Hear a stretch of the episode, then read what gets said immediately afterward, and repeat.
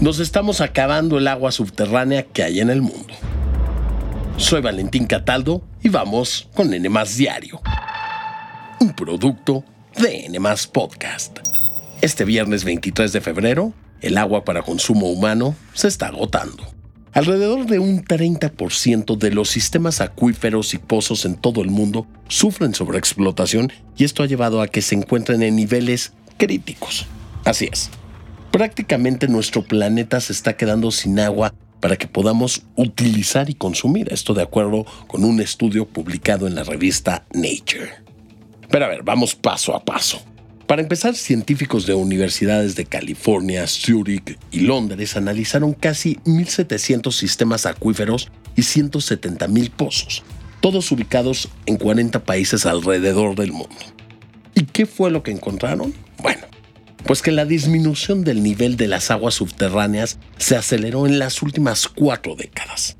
Además de que en el 80% de todos los acuíferos estudiados las lluvias también disminuyeron a lo largo del tiempo y esto ha provocado que también sus niveles cayeran. Pero ¿a qué atribuyen los expertos esta disminución? Ellos señalan que estos cuerpos de agua sufren dos tipos de impacto. El primero es ocasionado por el aumento de las extracciones de aguas subterráneas y más en épocas de sequía. Y el segundo está relacionado precisamente con la falta de lluvias. Sumado a esto, como bien dice Alejandro Jaramillo, investigador de la UNAM, está el tiempo de recuperación de los acuíferos, ya que mientras más los explotemos para el consumo de la industria y la agricultura, menos agua habrá para la población mundial. El problema es que los tiempos en los que se recuperan los acuíferos pueden ser desde periodos largos, periodos cortos, o sea, se, se recuperan rápidamente o pueden tener periodos enormes de tiempo.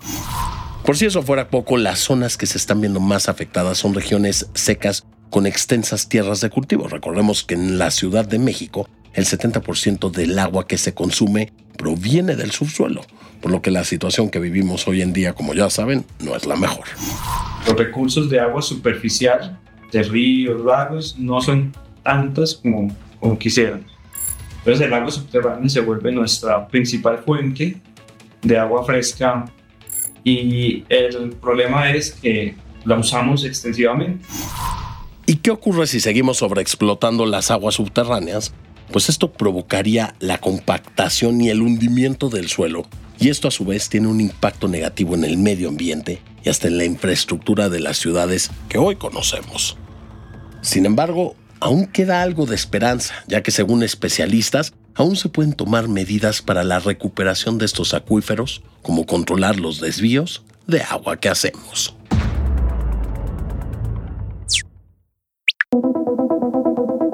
El exfutbolista Dani Alves fue condenado a cuatro años y seis meses de prisión por agresión sexual, pese a que la Fiscalía Española había pedido una condena de nueve años de cárcel.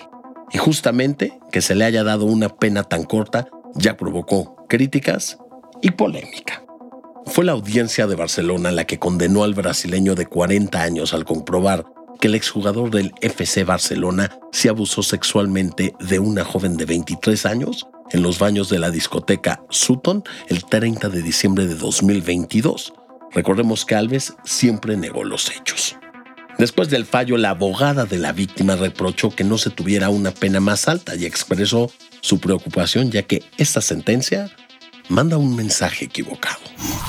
Nos preocupa un poco que se transmita a la sociedad el hecho de que las personas que puedan tener una capacidad económica importante eh, puedan ver reducida su pena. Y es que la sentencia de Alves se vio reducida porque se le aplicó un atenuante de reparación del daño por haberle entregado antes del juicio 150 mil euros a la víctima, es decir, más de 2.700.000 pesos. Además de la agresión sexual, también se le acusa de un delito leve de lesiones, por lo que tendrá que pagar alrededor de 9 mil euros, equivalentes a 160 mil pesos. Mientras que la abogada del futbolista adelantó que van a impugnar la sentencia. Vamos a recurrir la sentencia, que sigo creyendo y defendiendo la inocencia del señor Alves el señor Alves está entero. Tengo que estudiar la sentencia. Después de cumplir su condena en prisión, el exfutbolista estará cinco años bajo libertad vigilada y tendrá una restricción de nueve años para no acercarse a la víctima. Y bueno, la pena de cuatro años y medio que ha causado críticas está relacionada según activistas y expertos con la ley conocida como solo sí es sí, aprobada en 2023 en España, donde señalan que el problema viene porque se unificaron todos los delitos sexuales en uno, por lo que ahora estos delitos no se diferencian unos de otros y quedan bajo una misma figura. O sea, delitos muy graves se castigan igual que delitos no tan graves. Y díganme una cosa, ¿ustedes creen que fue justa la sentencia que recibió Dani Alves por abuso sexual? Por favor, conteste nuestra encuesta en la sección de comentarios.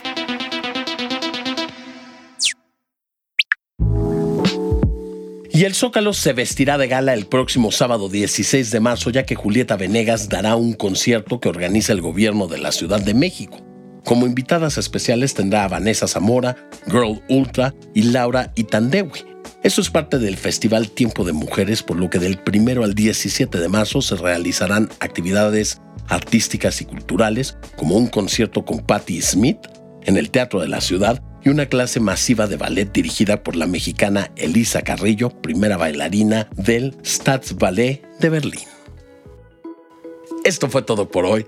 Espero que tengan un gran viernes y no olviden seguirnos, activar la campanita de notificaciones y por supuesto que nos escuchamos en el próximo episodio de N Diario, un producto de N Podcast.